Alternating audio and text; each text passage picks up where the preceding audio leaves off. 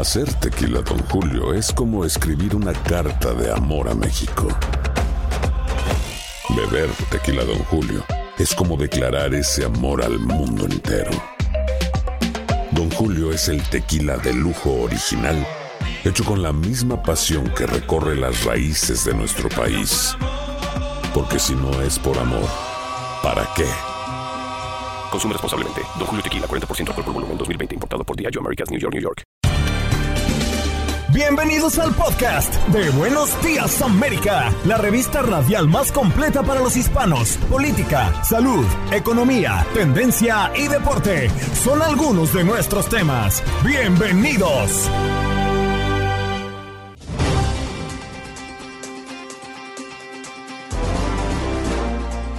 Hoy en Buenos Días América conversamos con el doctor Joseph Barón a propósito del peligro del consumo de melatonina para dormir en niños. Estudios advierten alza de intoxicaciones. Además, conversamos esta mañana con Gabriel Preciado, periodista de Univisión desde Houston. Además, Carola Pérez, que ella es cosmetóloga para hablar de la práctica del face yoga. ¿Qué es esto? ¿Para qué sirve? ¿Qué beneficios nos trae? Y como todos los miércoles, el abogado Jorge Rivera en nuestro miércoles de inmigración hablamos de las solicitudes de asilo que carecen de asesoría legal podría estar enfrentando a la deportación. ¿Cómo es que podemos asesorarnos mejor en torno a esta situación migratoria?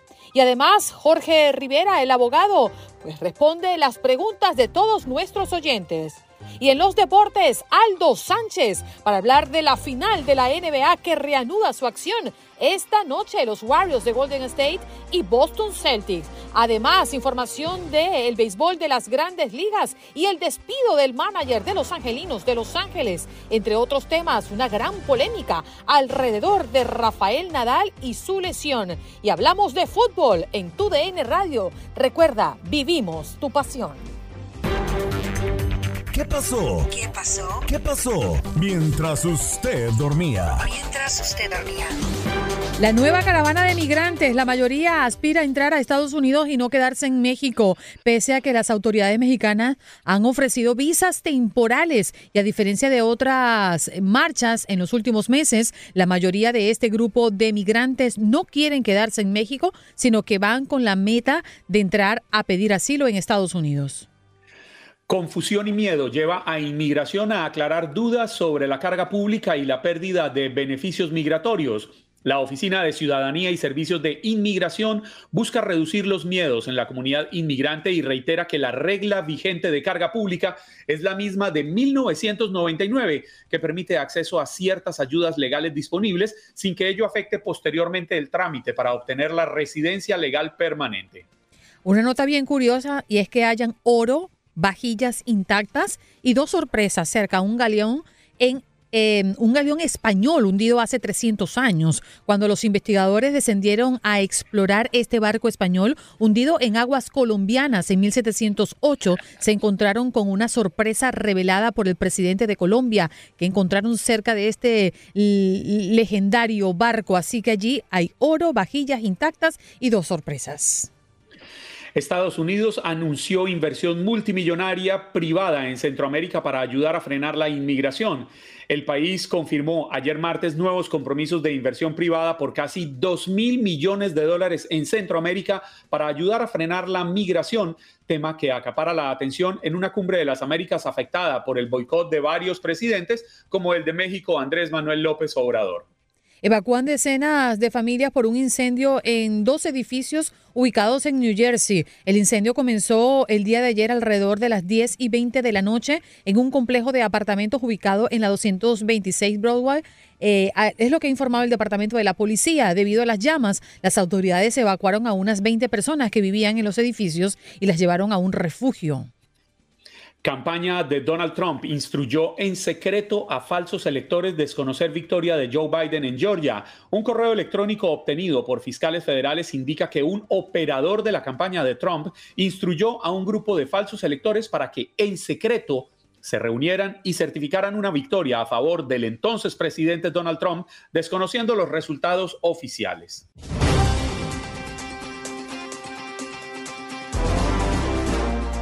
Nos vamos de inmediato con el doctor Barón, sí señor, nuestro médico amigo, que ya es habitual verlo por aquí. Doctor, muchísimas gracias. Gracias, buenos días.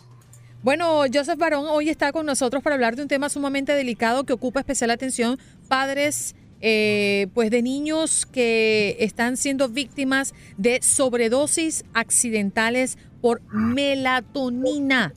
¿Cómo se llega a esto, doctor? Porque en la última década los casos de sobredosis por melatonina en niños han aumentado un 500%. Mira, el problema principal que tenemos por este aumento de más de 500% de, de sobredosis tiene mucho que ver con el uso de la melatonina. La melatonina es una, es una hormona que todos nosotros producimos. Es una hormona que de hecho tuvo ahorita mucho auge durante el COVID.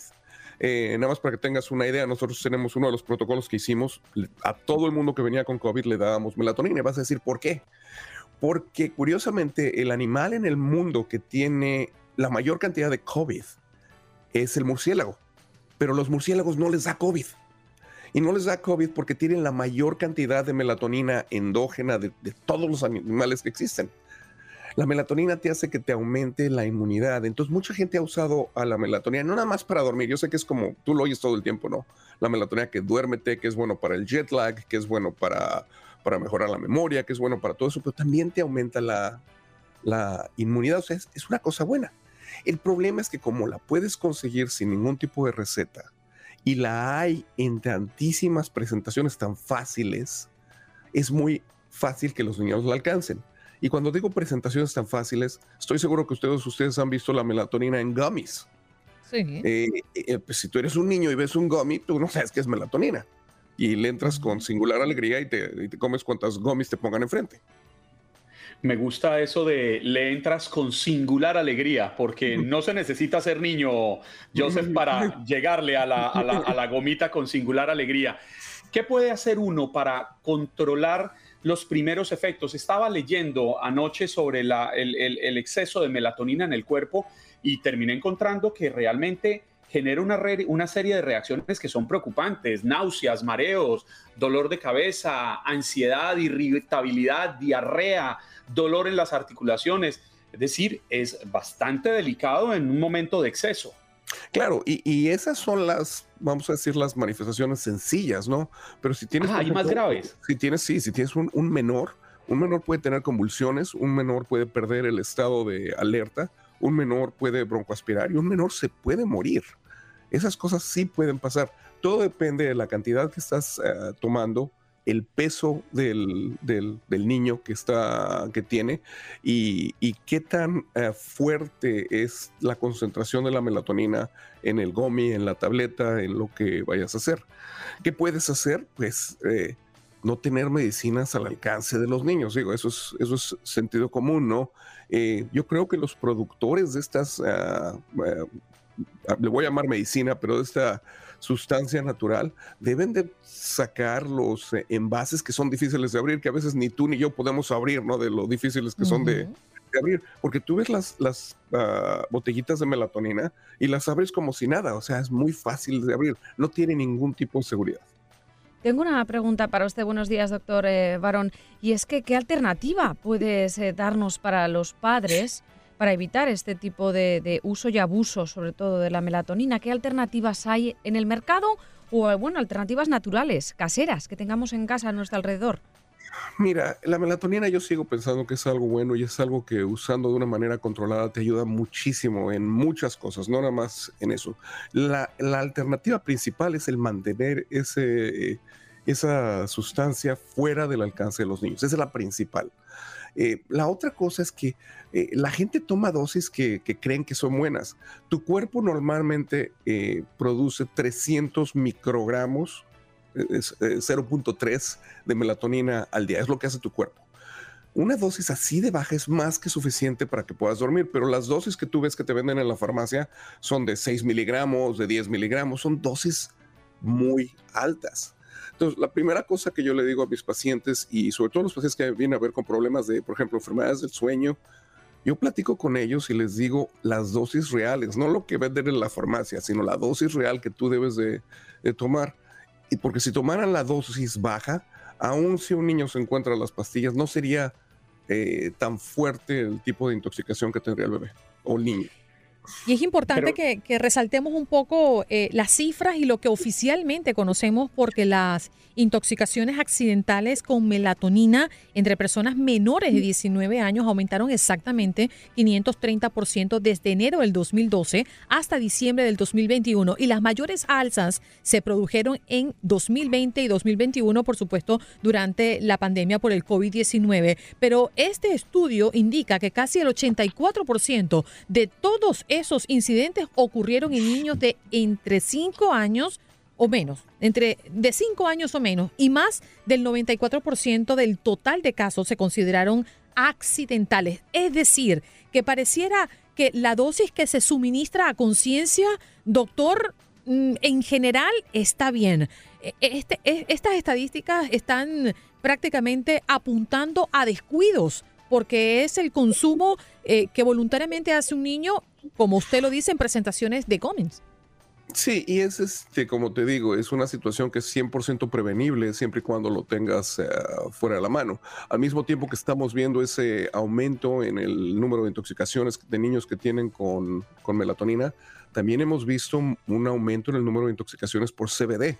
Por lo mismo, las presentaciones que, que hay hoy por hoy, esas presentaciones de gummies, ¿a qué niño no se le va a antojar comerse un gummy? Sabe, Joseph, que sumándole dos cifras más a, las que presenta Andreina, el año pasado se recibieron 52 mil llamadas alertando sobre eh, estos niños.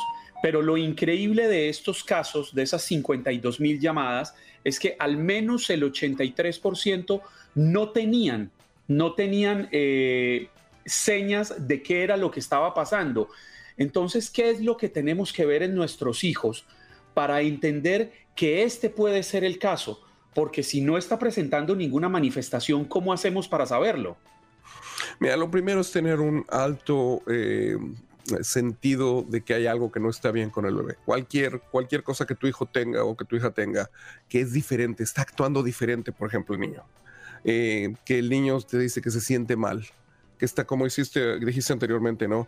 Eh, náusea, eh, dolor de cabeza, fatiga, o el niño está apagado. Así, hasta el insomnio entiendo que, puede ser. Te puede dar lo que se llama un, em, efecto que es tipo de rebote en el cual eh, no duermen. Tienes un niño que no se puede meter a dormir. Y acuérdate que los niños van a hacer lo que los padres hacen. Si ven que el papá llega en la noche y se mete cinco gomis para dormir, pues el niño se le va a hacer que esto es, algo normal, ¿no? Es lo que hacen, lo que se debe hacer para dormir y lo va a hacer el niño. ¿Y un efecto retardado? Es decir, tomarte la melatonina, eh, ya como adultos, ya no hablamos de niños, y que el efecto te haga después de despertarte por la mañana. Y que estés con, una, con gran somnolencia y cansado, digamos, atontado, vamos, por la mañana. Hay, gente que tiene así como una resaca, que, que, que, que no se sienten que están... Bien, por esto lo que pasa es que hemos estado usando megadosis de, de, melatonina, cuando realmente la dosis que necesitas para mantener ese buen sueño, esa inmunidad, son dosis muy pequeñas. Repite por favor los números que has dicho. ¿Nuestro cuerpo produce qué número era de melatonina y cuál consideras que es la dosis adecuada y no esos 10 miligramos? Yo, la, la, dosis eh, máxima que yo recomiendo es, es menos, menos de un miligramo por día, la tercera parte de un miligramo por día, que son 300 microgramos. Y yo sé que no es lo que tú ves.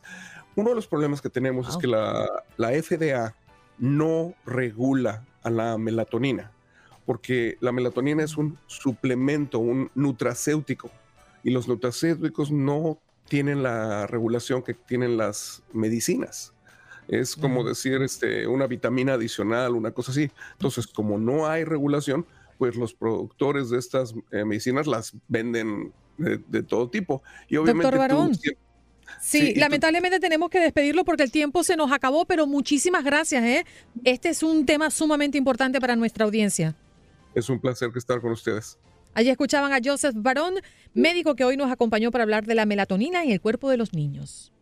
Este segmento es presentado por Pfizer.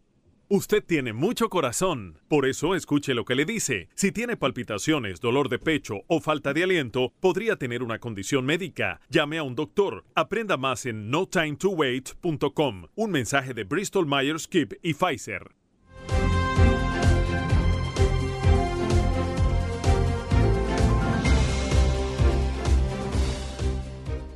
Que me muero de la pena. Que todo esto ¿Por que hemos conversado en el Facebook y en YouTube, y estaba allí Gabriel Preciado, nuestro periodista preciado desde Houston, Texas, escuchando todas esas cosas. Gabriel, Nosotros- discúlpanos en nombre de todos. Nosotros hablando literalmente bobadas.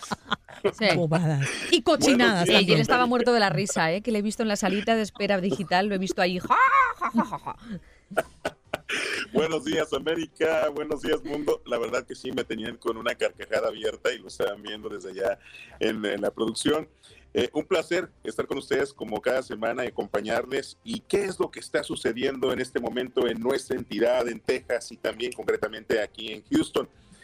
Hay dos temas que nos ocupan en el análisis. Primeramente, uno de ellos, el que ha puesto el propio gobernador, Greg Abbott, en directriz de que se brinde a los distritos escolares tras la situación que se vivió en Ubalde recientemente, en la cual las víctimas siguen sumergidas en el dolor, por supuesto.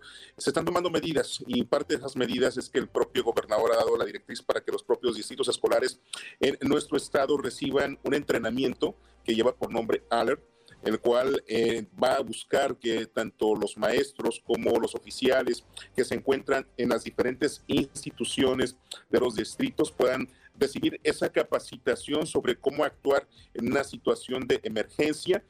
Eh, vimos recientemente esta situación en Ubalde cómo desencadenó una serie de hechos que se siguen investigando, por supuesto, y aquí es ver para, para adelante en este caso cómo los distritos de alguna forma van a poder eh, participar. Algunos han eh, contestado que afirmativamente eh, estarán parte de esta capacitación, la estarán tomando de la Universidad de Texas aquí en, en nuestra entidad. Otros todavía no han respondido a esa pregunta que les hemos hecho, pero lo importante es ver el tema de seguridad, porque en este momento se fueron los peques a vacaciones, pero tendrán que regresar al nuevo ciclo escolar. Este es uno de los temas. Otro nos ocupa con el primer caso registrado de la viruela del mono aquí en Texas, concretamente muy cerca de Houston, en el área de Dallas, donde las autoridades han respondido a este registro y eh, ante ello nos dimos a la tarea también de investigar aquí en la región de Houston si estamos preparados con el equipo médico, con las salas. Los especialistas nos están diciendo que prácticamente han tomado medidas, están adelantando y que cualquier persona que pudiera llegar a tener algún síntoma relacionado con esta enfermedad directamente tiene que llamar a su médico para que se dé pues todo el seguimiento en este tipo de casos. La viruela del mono que en Estados Unidos ya hay más de una veintena de, de casos en eh, todo el mundo, inclusive los especialistas hablan más de 200, 500 aproximadamente, y esto eh, nos preocupa, pero también nos ocupa. Esto es parte de lo que está aconteciendo aquí en la región de Texas. No sé si tengan alguna pregunta. Mm, Juan Carlos, ¿vas a decir algo? Creo que te corté. Ah, no, ok. No, Eh, señora. No, no, no, gracias, eh, Gabriel, gracias por conectar con nosotros esta mañana. La verdad que muchas cosas pasando, un poquito más temprano también hablábamos de las largas filas eh, y tiempo de espera que están sufriendo los pasajeros cuando van al aeropuerto, eh, uno de los aeropuertos allí en Texas, el George eh, Bush. Sí, el George Bush, el Intercontinental. Intercontinental, se me está viendo el nombre. Eh, Gabriel, y esto pareciera que está trastornando mucho, ¿no? De hecho, el caos, nosotros lo- hemos vivido, una de nuestras compañeras inclusive estuvo trabajando esta nota el día de ayer. En lo particular, eh, personal que habla con nuestras cámaras señala que han tenido que esperar hasta casi una hora.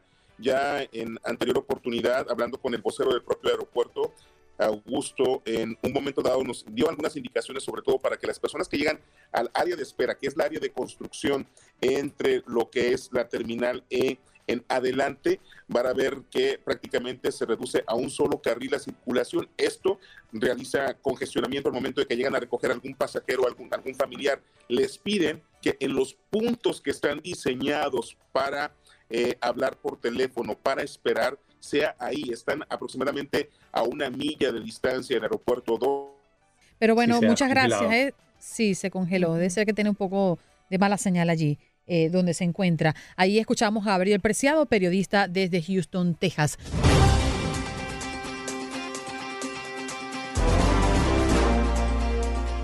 nos vamos con Carola Pérez. Ella es cosmetóloga. Muy buenos días, Carola, ¿qué tal? Buenos días, buenos días, América, y muchísimas gracias por la invitación. Oye, yo cuando hablo con una cosmetóloga y me ve, me ve, a mí me da como un poco de miedo porque siento que me va a decir, ajá, tú muchachita no te cuidas bien esa, esa Ese poro cara. abierto, ese poro abierto. No se lavó la cara anoche, no se lavó la cara anoche, me doy cuenta. Ah, no. Carola, vamos a hablar de la práctica de face yoga. ¿Qué es esto? Es como el yoga, pero para la cara. ¿Qué tal? Oh, face to face. Mm. Mira, A ver, ¿y cómo funciona? ¿Cómo lo podemos Mira. hacer? ¿Los beneficios?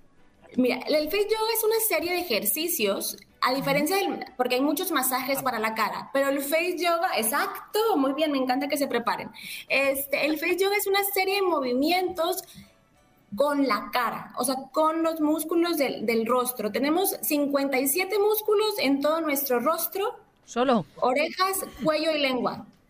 Entonces, imagínate, entonces, así como ejercitamos nuestros músculos del cuerpo, también debemos ejercitar los músculos de la cara. La usamos todo el tiempo. O sea, es impresionante para masticar, para comer, para hablar, para, para todo utilizamos nuestro rostro. Entonces, qué importante ejercitarlo y enseñarlo también a relajarse por medio de estos ejercicios. ¿A qué nos va a ayudar? Obviamente activa la circulación, este, independientemente y obviamente el resultado que más nos gusta es que nos rejuvenece y nos ayuda tanto a prevenir como a corregir líneas de expresión o arrugas. Entonces, imagina, y aparte también se activa el drenaje linfático, que es el que nos ayuda a eliminar y a desintoxicar y cuando amanecemos muy hinchaditos, que nos ayuda a desinflamarnos. ¿Y cuáles son esos ejercicios? Enséñanos alguno. A ver, nos ponemos aquí en Ay, el, el ver, que ver, más me voy a poner para acá. Vamos a ver. El más el solicitado es que ahorita, bueno, primero estírense, vamos a estirarnos. Vamos a ver, Tú también. Juan Carlos, estírate, porque esto para Carlos, no, para eh, hombres y no te vas a escapar. Vea que tú No necesitas un face yoga urgente. Van a poner sus manitas en los hombros, en sus Ajá. hombros, y van a inhalar profundo y levantan sus codos. Levanten sus codos. Uy, mm, Eso no para atrás. Chiquilla, nos bien. has pillado. Oh, mira Y esto. bajo. Me encanta. Inhalo, subo. Exhalo, bajo. Muy bien. Estiren su cuello hacia un lado, Ajá. hacia el otro, hacia el frente. Respiro. Suelto el aire. ¿Para qué nos va a ayudar esto? Las líneas de expresión del cuello provienen de una bonita postura. Entonces, si no estiramos nuestro cuello, es cuando nuestro cuello se va a empezar a, a rayar o a marcar las líneas de expresión y demás. Otro ejercicio que les voy a mostrar, que a mí me encanta y que es el más solicitado, en- más en estos momentos que estamos tanto tiempo viendo hacia abajo por el celular, que estamos todo el tiempo viendo el celular así, ¿no? Y se nos va formando la dichosa papada o el double chin, como también le llaman ahora. Dicen, "Ay, es que parece que tengo un doble mentón, pero no, es nada más falta de ejercicio de esta, de, de esta parte del rostro, de la parte baja. Entonces, van a aventar su cabecita para atrás. Ese, ese, ese sí me interesa mucho porque yo tengo papada. Pues dale Ah, para atrás, bien. dale para atrás. Nadie lo ha notado, no digas nada. Avientan tu cuello para atrás y van a mandar besos al techo. Así, tal Voy a, cual. voy a poner una foto de Andreina y Clara allá arriba. Ándale. es justo lo que les digo. Pongan a alguien que Fíjate, quiera. una foto de eso. Nos está tirando besos, Juan Carlos. Aprovecha que estamos arriba tuyo. Mm, Oye, sí, se estira bastante el cuello Se aquí. Tira y Oh. trabaja todos los músculos del cuello, este, papada, también la línea nasolabial, trabajas un montón de ejercicios. Este, estos ejercicios está buenísimo. Ok.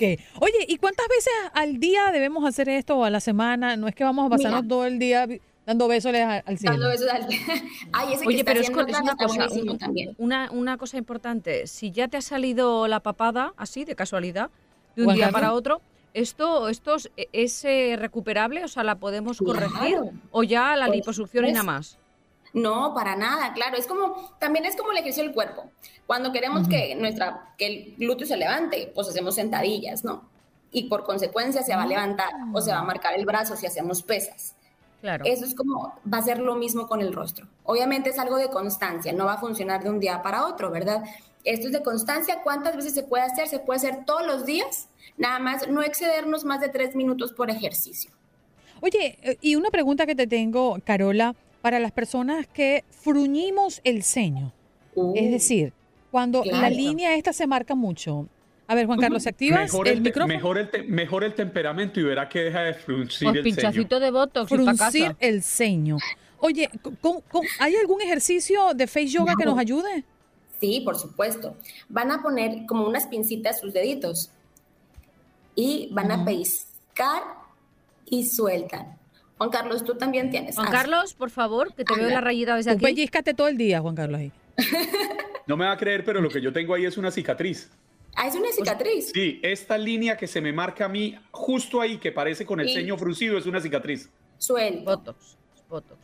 O sea, pellizquito, ¿verdad? ¿Estás diciendo? Pellizquito. ¿Qué es lo que forma? ¿Qué músculo es el que forma la línea de expresión del entrecejo? Es un músculo que corre acá chiquito arriba de la ceja que se llama el corrugador, que es el que hace que haga como este acordeón. Entonces, está debajo de otro músculo que se llama el prosenus, que corre como un triangulito entre la ceja y la frente. Entonces, al momento de que presionamos, de- de- descontracturamos ese músculo, entonces lo aprendemos a relajar.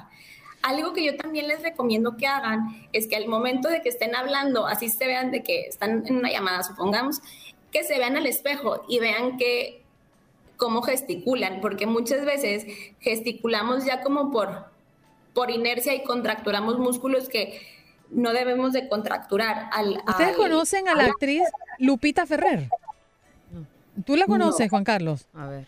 Sí, señora, la tengo Lupita presente. Ferrer, desde siempre, ella es una señora ya de edad, Ajá, ya veo. y ella se ríe así. Porque ella decía que ella no se iba a arrugar y ella no se iba a reír así. ¿Cómo lo ella, hace? Y ella se ríe así desde que yo la conozco, o sea, así. Yo no Ay, sé cómo pero- hace. Pero qué contenta estoy. Ah, sí. Sí, así lo hacía. Y, y es muy simpática porque cuando le hacen entrevista ella, y oye, Lupita, estoy muy bien. Y no estira. Es una cosa impresionante, no sé cómo lo controla. Pero al fin, oye, para cerrar, Carola, todas estas cosas que nos has enseñado hoy es para prevenir que se te empeore, eh, es decir, la papada, eh, el, el, El ¿cómo se llama? entrecejo. El, el entrecejo, ese es el nombre que le ponen, eh, o para es corregir para también. mejorarlo. Para ambos, ¿no? Para las dos, tanto para Ah, prevenir como para corregir. Carola, O sea, que me tenías que haber llegado a nuestra vida hace años. Hace ¿Sabes lo tiempo, que, cariño. La que nos habríamos ahorrado de Botox, hija. Madre mía. Y la verdad Ya- es que ya Clara tiene- muy padre. acciones en el estética. Bueno, nos vamos, Carola. Oye, gracias. ¿Dónde podemos encontrarte? Me encuentran en Instagram como carola.cosmetóloga. Muy bien, Carola. todo- todo lo que hago. cosmetóloga. Claro, sí, sí, sí. Además también este, soy acupunturista estética.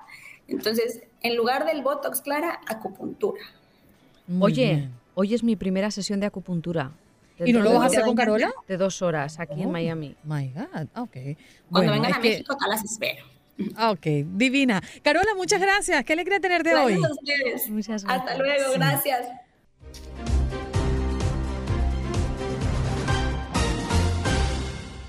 Ahora sí, nos vamos a saludar a Jorge Rivera, abogado experto en inmigración. Abogado, muy buenos días. Gracias por estar esta mañana con nosotros, como todos los miércoles de inmigración. Igualmente, el gusto es mío, aquí siempre queriendo contestar todas esas preguntas con las noticias.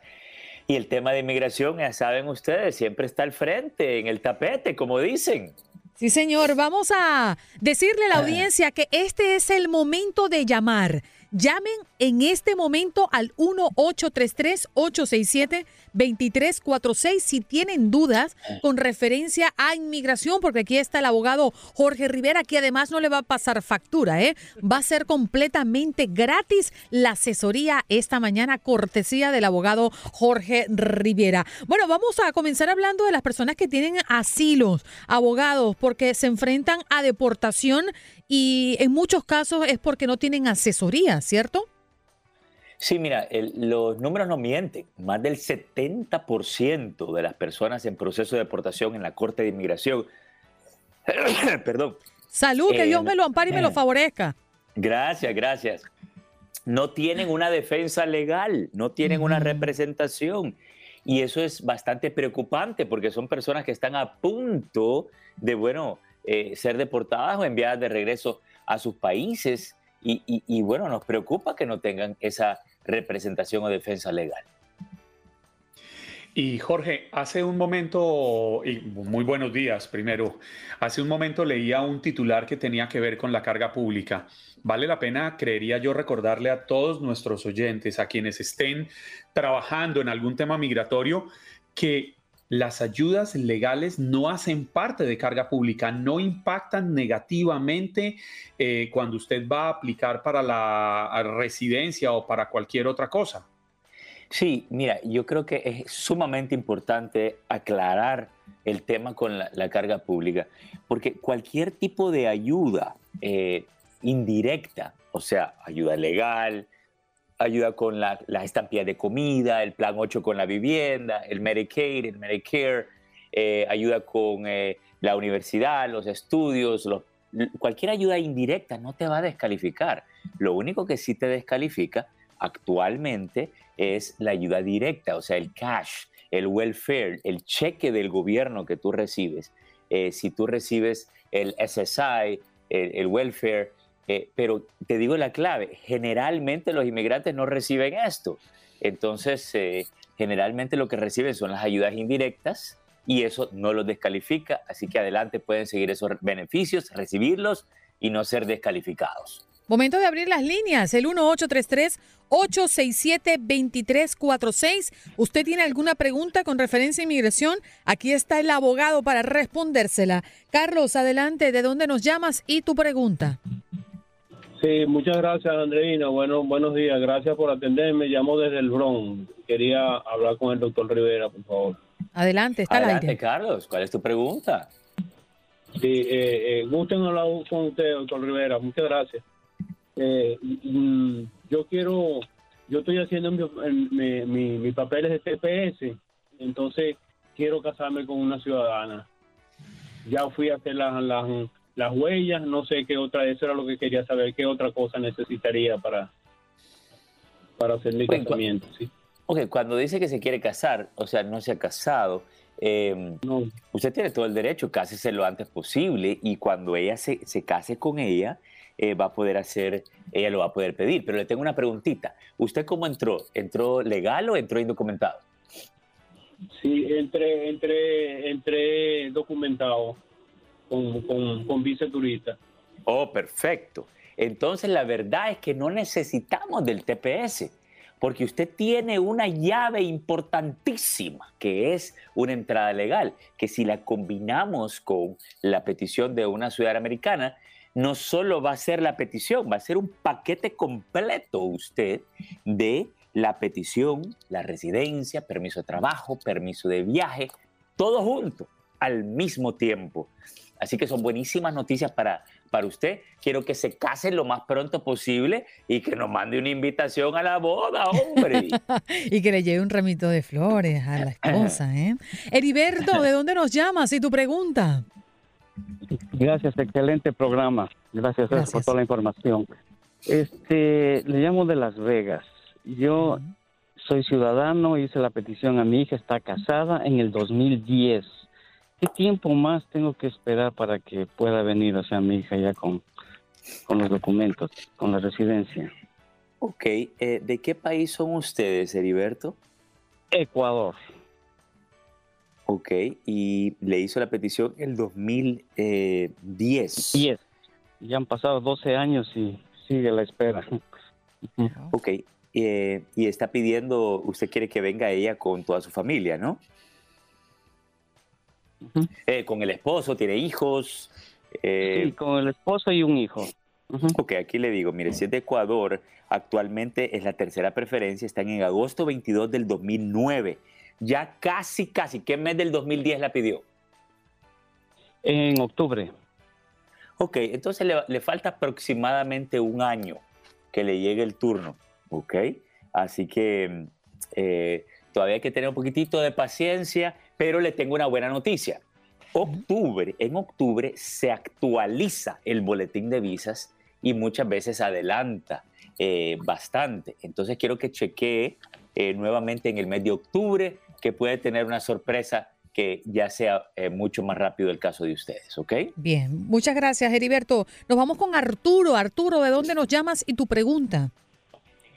Eh, bueno, buenos días, les perdón, les llamo de Houston y mi pregunta es, creo que es muy sencilla. Miren, tengo una persona, tengo una persona que, este, un, familiar que pasó indocumentado, pero ya tiene un hijo aquí que tiene 22 años. Eh, quería saber si puede eh, él ah, actualizarse y, y poder tener su permiso y su green card. Mira, eh, Arturo, el hijo de ciudadano americano mayor de 21 lo puede pedir, puede hacer la petición, pero tenemos que combinarlo con algo más para llegar a la residencia, porque el hijo no le puede dar el perdón. Entonces, ese- esa combinación puede ser la 245I, pagando una multa de mil dólares, puede ser un perdón en base a la esposa o los padres, o puede ser un parol, que es el equivalente a una entrada legal. Así que me encantaría ayudar a hablar eh, con tu eh, familiar para ver si él califica para una de esas combinaciones. Hay que, tú dile así, tienes que hacer un combo en tu caso, con la petición de tu hijo y algo más para llegar a la residencia.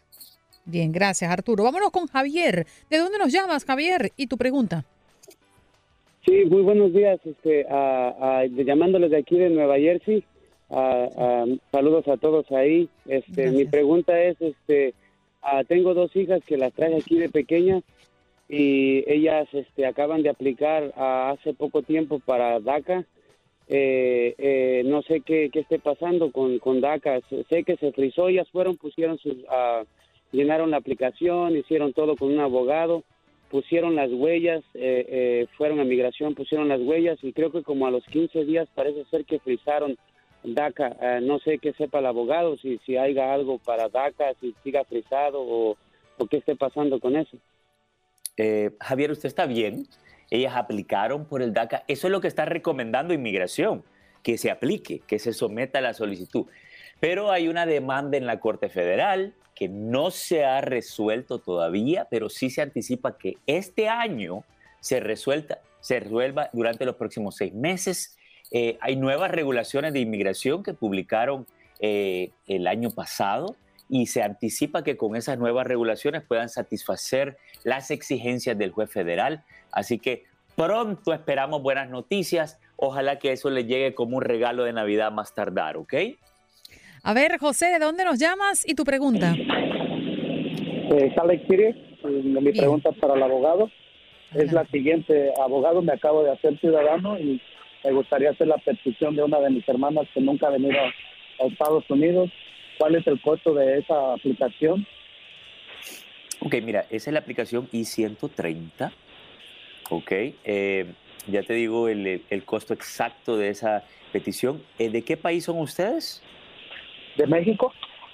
Ok, el único detallito es que esa petición de México está demorando 20, más de 21 años. O sea, Para hermanos. en marzo primero del 2001, las peticiones de hermanos de México. Así que está bien que hagas la petición. Buenísimo, la petición, si mal no recuerdo, vale 500 y pico, ya te lo confirmo. El punto es que quiero que hables con tu hermana para que le digas que de México hay una visa que- de trabajo que es la más fácil de obtener, se llama la visa TN. Así que quiero que hagas la petición y que tratemos de conseguirle una visa de trabajo TN que fácilmente la puede conseguir. Eh, cualquier cosa nosotros le ayudamos o cualquier abogado y así ella puede estar trabajando aquí y no esperar tanto tiempo. Claro. Abogado, ¿dónde podemos conseguirlo? Me pueden llamar, Andreina, 888-578-2276. Lo repito, 888 cin- Ay, no lo canté, Ah, no, perdón. Yo, estaba- yo- yo quería, yo quería no dejarlo que vale. terminara Claro. para decirle, regañar. a ver, Jorge, ¿qué pasa con el canto? Por Es que- favor. es que en las otras entrevistas estoy más serio con ustedes. No, pero, relajado. relajito, porque es que esto no es una entrevista, esto, esto es una conversación entre familia. Sí me gusta. Es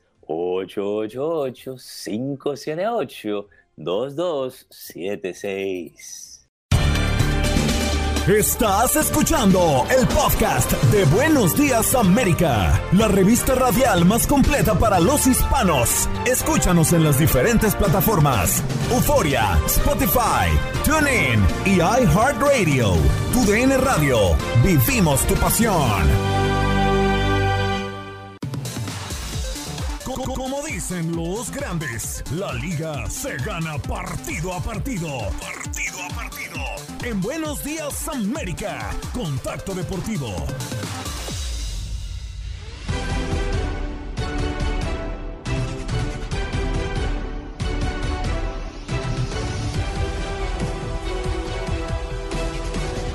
Y estamos listos Hacer tequila, don Julio, es como escribir una carta de amor a México. Beber tequila, don Julio, es como declarar ese amor al mundo entero. Don Julio es el tequila de lujo original, hecho con la misma pasión que recorre las raíces de nuestro país. Porque si no es por amor, ¿para qué? Consume responsablemente. Don Julio Tequila, 40% alcohol por volumen, 2020. Importado por Diageo Americas, New York, New York. Para darle los buenos días a Aldo Sánchez. Buenos días, Aldo. ¿Cómo amaneces? ¿Qué tal? Eh, buenos días, América, Andreina, George, eh, Clarita y a toda la hermosa audiencia que nos escucha. Eh, pues bueno, amanecemos, amanecemos muy, pero muy bien. hay muchísima información. Ya saben que aquí no frena, sea lunes, viernes, jueves, etcétera, etcétera. Tenemos para dejarles la mejor información deportiva todos los días. Oye, Aldo, la que se ha armado ¿eh? en Los Ángeles, porque si la semana pasada veíamos a Joey Girardi eh, pues ser despedido de los Phillies de Filadelfia, en esta ocasión le ha tocado a los angelinos. Sí, sí, sí. Y, déjame decirte, Andrina, que para mí, eh, no sé cómo tú lo veas, pero para mí no. Uy, es sorpresa y no sí como tal vienen arrastrando una mala racha, pero no me parecía como para llegar al límite de correr al técnico. No sé tú cómo mm. hayas visto la racha. Lo que pasa es que la primera cabeza que corre siempre, llámese béisbol, llámese fútbol, llámese cualquier otro deporte, de una racha como esta, porque entiendo que ya acumulaban 12 derrotas, ¿no? De manera consecutiva, es la cabeza del manager. Sí, sí, sí, sí, sí, ahora sí que aplicaron una Liga MX que te corren ya después de no ganar como tres partidos consecutivos. Eh, ahora sí que incluso el mismo ex técnico angelino Joe Maron, eh, pues bueno, comentó en conferencia de prensa y me gustaría citar. La verdad, sí estoy muy sorprendido. Siempre confías en la gente que está a cargo para que lean la situación de manera apropiada Creo que esta vez no lo hicieron. No tienes que, no tienes que siquiera preguntarme a mí. Pregúntale a los jugadores y a los coaches. Ellos te dirán lo mismo. Y, bien lo comentas, Andrina, un récord de 27 a 17 en, eh, tiene el conjunto angelino, que igual, eh, como tal, una muy mala temporada, reitero, no están eh, teniendo, van segundos de la, de la Liga Americana del Oeste, solo por debajo de los Houston Astros. Reitero, para mí es una decisión a lo mejor un poco precipitada, pero bueno, así lo han decidido los eh, angelinos. A ver, a ver si no rueda otra cabeza para la siguiente semana de la MLB. Sí, definitivo. Así que bueno, esta es la noticia que está rondando duro y fuerte en el béisbol de las grandes ligas que despiden al manager de Los Angelinos, ¿eh? John. Bueno, vámonos a resultados, ¿eh? Mis Marlins le dieron palo parejo a los nacionales. Así es, Andreina. Tenemos buena noticia para los eh, Marlins porque ganaron 12 a 2 frente a los Nationals. Recuperan la senda del triunfo y bueno, el conjunto de Miami quiere, quiere pelear por eh, pasar de siguiente ronda. Sí, van cuartos de, la Liga Nacional del Este, pero poco a poco van subiendo, solamente están a tres victorias del tercer lugar. Dentro de otros resultados destacados, los Texas Rangers 6 por 3 le ganan a los eh, Guardians, los Orioles de Baltimore 9 por 3 a los eh, Chicago Cubs, los vigentes campeones, los Atlanta Braves 3 por 2 frente a los Athletics, los Yankees, bueno, ahora sí que eh, esta temporada los aficionados eh, neoyorquinos pueden festejar todo lo que quieran porque sí, Los Yankees siguen ganando 10 por 4 frente a los Twins.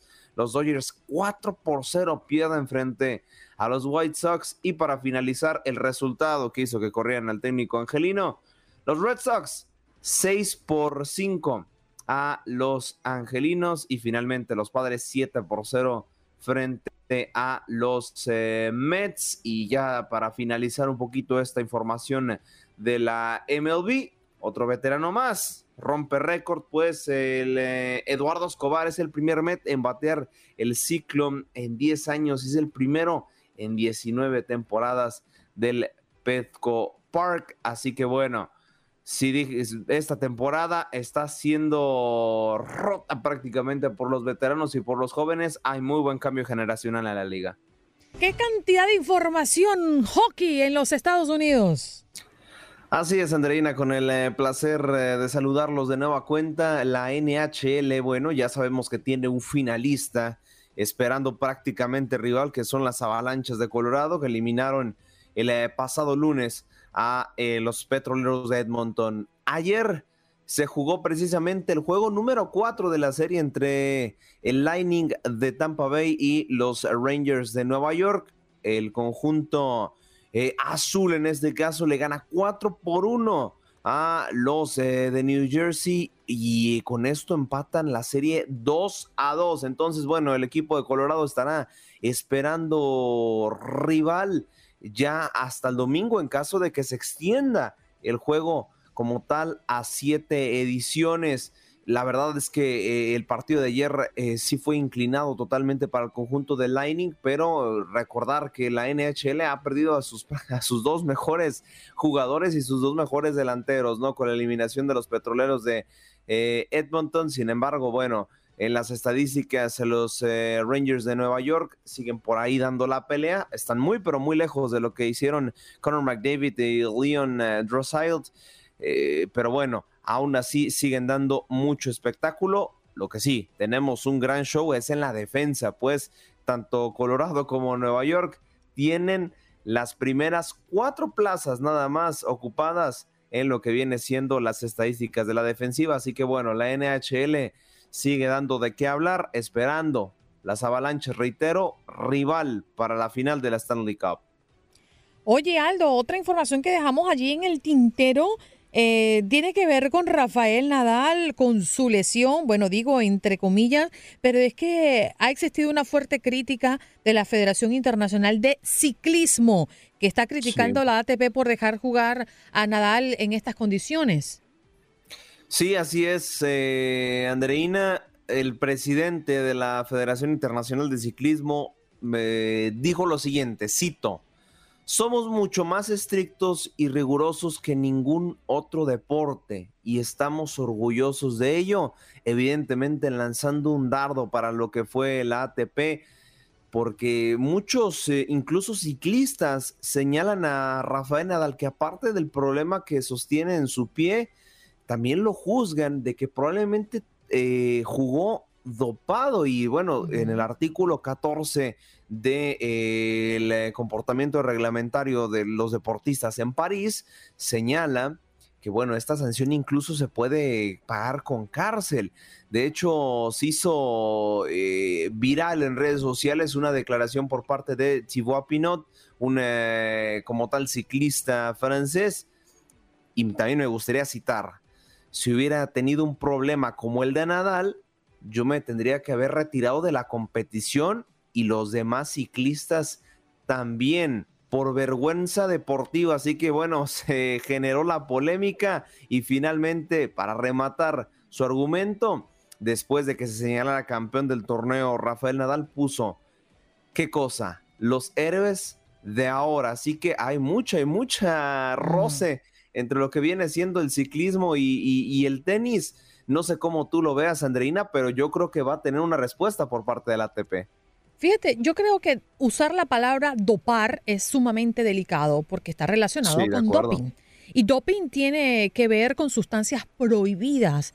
Obviamente en cada deporte, en cada liga, en cada federación o asociación que arrope un deporte a nivel internacional tienen sus eh, perfiles muy bien definidos y hay algunos que varían de cara a otros. Ahora, hay que aclarar que una infiltración es inyectar un medicamento directamente en la parte del cuerpo que duele, que fue lo que le pasó a Rafael Nadal. Ahora, es público lo que le está pasando a Rafael Nadal desde el año 2005.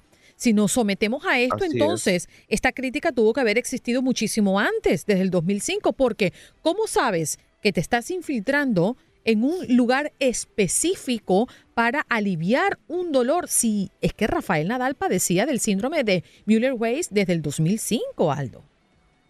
Sí, y es lo que están quejando los ciclistas, ¿no? Que probablemente eh, la anestesia que como tal tuvo que recurrir Rafael Nadal no altera el comportamiento como tal. Varios ciclistas están quejando, incluso el presidente de esta federación, de que probablemente ese, esa anestesia cuente como dopaje y es por eso que lanzaron los daditos de nosotros somos serios, yo por vergüenza deportiva no hubiera jugado, eh, etcétera, etcétera. Así que bueno, le tundieron a Rafael Nadal y yo creo que en estas eh, próximas horas habrá una respuesta una por parte del ATP porque fue también involucrada en, esta, en este dardo que aventaron, o el mismo Rafael Nadal. Yo no puedo hablar con argumentos con referencia a eh, la sustancia y el grado, ¿no? Que tuvo que haber llegado Rafael Nadal para poder soportar el dolor y jugar de esta forma. Pero de lo que sí te puedo dar fe es que la ATP, y sobre todo cuando estamos jugando un gran slam, hace inspecciones, hacen evaluaciones antidoping. Y si Rafael Nadal las pasó, es porque las sustancias que estaba usando no le perjudicaba dentro del perfil antidoping que maneja la ATP o, la Federación Internacional de Tenis. Ahí es donde está el punto, porque si se le hizo y él salió negativo, pues no hay nada más que buscar. El hombre tenía sustancias en el cuerpo que son aceptadas. Sí, claro, claro. Habrá que checar el reglamento. Es que, mira, dicen cosas también diferentes el reglamento que maneja la ATP al reglamento que maneja lo que te comentaba, ¿no? El organismo eh, nacional de deportistas en la capital eh, francesa.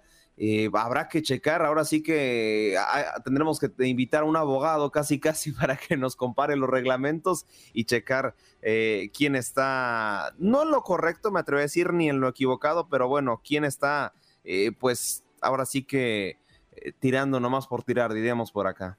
Sí, señor. Bueno, Aldo, tremendo tema has traído a la mesa porque es muy polémico y dependiendo de cómo lo mires y también el conocimiento profundo que podamos tener del caso de Nadal con la relación de antidoping con la ATP, bueno, se puede llegar a una extraordinaria conclusión. Lo cierto es que esta, esta manifestación desde la Federación de Ciclismo, pues, va a levantar polvo, sin lugar a dudas. Claro, y ojo si terminan teniendo la razón, ¿eh? eh acá los ciclistas, eh, yo creo que no va a escalar a mayores, yo creo que sí, Rafael Nadal, a ver, es una figura internacional, evidentemente, eh, cuenta con los protocolos necesarios tanto por la ley de deportistas en París, tanto como por la ATP, así que esperemos no escala mayores y si escala mayores, les tendremos la información más actualizada aquí en Buenos Días América. Oye, Aldo, teníamos allí, previo a este contacto deportivo pendiente, hablar de la NBA, esta serie final que hoy vivirá su tercer partido. Sí, claro, un placer eh, saludarlos de nueva cuenta, compañeras, compañeros, eh, ya de cara a lo que será este juego de la NBA. Estamos prácticamente a unas cuantas horas. Hoy en punto de las nueve de la noche, tiempo del este, se vivirá el juego número tres entre los Celtics de Boston y los Golden State Warriors, donde pinta para hacer un partido parejísimo. A ver, podemos resumir lo que será este juego. Para las dos piezas claves para este partido se llaman Stephen Curry y Jason Tatum. Entre los dos en anotaciones han colaborado por lo menos con el 40% de jugadas a la ofensiva entre ambos conjuntos. Estamos hablando de una efectividad tremenda para ambos eh, equipos hoy por hoy, eh, en cuestión de plantel, lo veo muy parejo. No me atrevería a, sigo sin atreverme a dar un pronóstico, pero si vamos a tener un partido espectacular hoy eh, desde Boston. Y bueno, cabe, cabe recalcar que, a ver, el juego, el primer juego entre estos dos conjuntos fue el más visto en tres años eh, de todos los partidos de la NBA. Ojo, ni los Milwaukee Bucks por haber hecho esta revolución, por haber sido el equipo del pueblo que ganó, no. En los últimos tres años, el primer juego de esta eliminatoria fue el más visto en los Estados Unidos con 11.9 millones de espectadores en todas las cadenas que transmitieron el juego. Así que bueno, eh, esto habla mucho del nivel que manejan ambos eh, equipos y todo pinta para que sea un partidazo esta noche. Sí, la verdad, 9 de la noche hora este, ¿cierto? Sí, 9 de la noche, tiempo del estadio. Mm, a ver, Warriors de Golden State para esta noche. Aldo, ¿tú qué piensas? Es que si digo los Golden State Warriors van a ganar los Celtics, entonces. entonces di los Celtics. Y, lo malo es que aquí no se puede empatar, entonces eh, yo creo que va a ganar el mejor. va a ganar el mejor. Muy bien, muy políticamente hablando, ¿eh? Sí, tu manera de decirlo. Oye, Aldo, ah, ¿qué tenemos para el próximo contacto deportivo? Dame un adelanto. Bueno, claro, solo rapidísimo, Anderina, para comentarles que posiblemente este mes se concrete la venta de los, bronco, de los Broncos de Denver por una cantidad que se puede ganar en tres días, facilísimo, 100 millones de dólares a eh, lo que será el nuevo dueño del Chelsea. Serán hermanos. Muchas franquicias de Estados Unidos están compartiendo hermandad con, con Inglaterra, como el caso de los Red Sox con el Liverpool. Así que mm, todavía están en negociaciones, nada oficial. ¿Y qué tenemos para ahora sí? Contestarte. ¿Qué tenemos para el próximo contacto deportivo? Bueno, con CACAF y UEFA Nations League. Las dos Nations League para repasar lo que pasó, Alemania, Inglaterra, un clásico europeo oh, y también la selección mexicana, Estados Unidos y Canadá ya arrancan este torneo. Aldo, ya te tenemos de vuelta. Ya, ya, ya, era para darle emoción a Contacto Deportivo, pero ya, ya estamos. Me vas a matar de un infarto con tanta emoción. y ahora sí. Ahora sí, todo bien, todo listo. No, es que la otra vez, Andreina, creo que fue el viernes pasado, también me pasó lo mismo. Se me fue el internet justo en el momento de contacto deportivo. y, el buen eh, Juan Carlos y Clarita sacaron sus destellos como expertos deportivos. Yo quería ver eso, lo tengo que buscar en Facebook. Eso estuvo bueno, seguro. Mm, yo no sé, los destellos un poco apagados los míos, seguramente. No, no, no, no, no. rescataron muy bien el segmento, pero. Yo hablé poco de deporte pero lo poco que hablé, estoy muy segura de ello. Sí, sí. No, con, eso basta, con eso basta. A ver, pero usted se viene prendido en candela, Aldo, para este último contacto deportivo. Eh, claro que sí, eh, Andreina. Bueno, se juega la CONCACAF Nations League. Los eh, tres países que clasificaron de manera directa al Mundial de Qatar, los tres norteamericanos, ya arrancarán actividades en este torneo. El primero de todos es Hope Canada, porque mañana juega frente a Curazao en punto de las diez y media de la noche, tiempo del este. Y bueno, ya declaró su técnico, ya fuimos líderes del octagonal final, ahora queremos pelear por la Nations League. Después le seguirá México el sábado 11. Así es, el sábado 11 de junio en punto de las 10 de la noche, tiempo del este, frente a Surinam.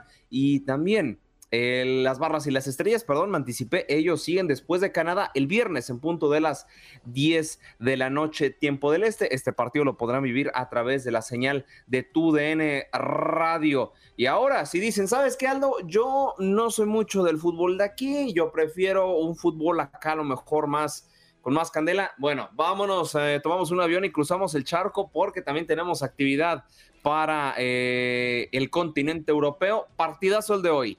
Bélgica contra Polonia, así es, Bélgica que ha arrancado muy mal el torneo, lleva dos partidos consecutivos perdiendo y bueno, Polonia busca ascender en la Liga de Naciones y claro que sí, mañana Suiza se estará enfrentando a la Furia Roja de España, España por su parte ha iniciado bien, esta Liga de Naciones eh, usualmente iniciaba un año después del Mundial, en esta ocasión decidieron adelantar un poco las cosas para empezar los partidos de pretemporada Igual también en un caso reciente, todo parece indicar, eh, desde, desde Twitter no, no hay nada oficial, pero eh, desde LFC Transfer News, eh, probablemente Darwin Núñez ya recibió una oferta por parte del Liverpool formal para integrarse a sus filas. Así que bueno, esa es la actividad de la Nations, tanto de CONCACAF y UEFA, y una reciente transferencia para este mercado de verano.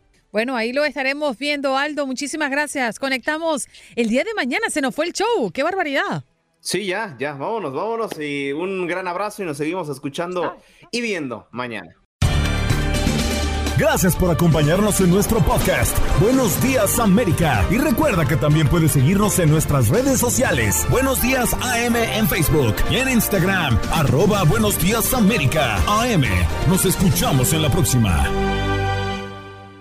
Boost Mobile tiene una gran oferta para que aproveches tu reembolso de impuestos al máximo y te mantengas conectado. Al cambiarte a Boost, recibe un 50% de descuento en tu primer mes de datos ilimitados. O, con un plan ilimitado de 40 dólares, llévate un Samsung Galaxy A15 5G por $39.99. Obtén los mejores teléfonos en las redes 5G más grandes del país. Con Boost Mobile, cambiarse es fácil. Solo visita boostmobile.com. Boost Mobile, sin miedo al éxito. Para clientes nuevos y solamente en línea, requiere AroPay. 50% de descuento en el primer mes requiere un plan de 25 dólares al mes. Aplican otras restricciones. Visita boostmobile.com para detalles.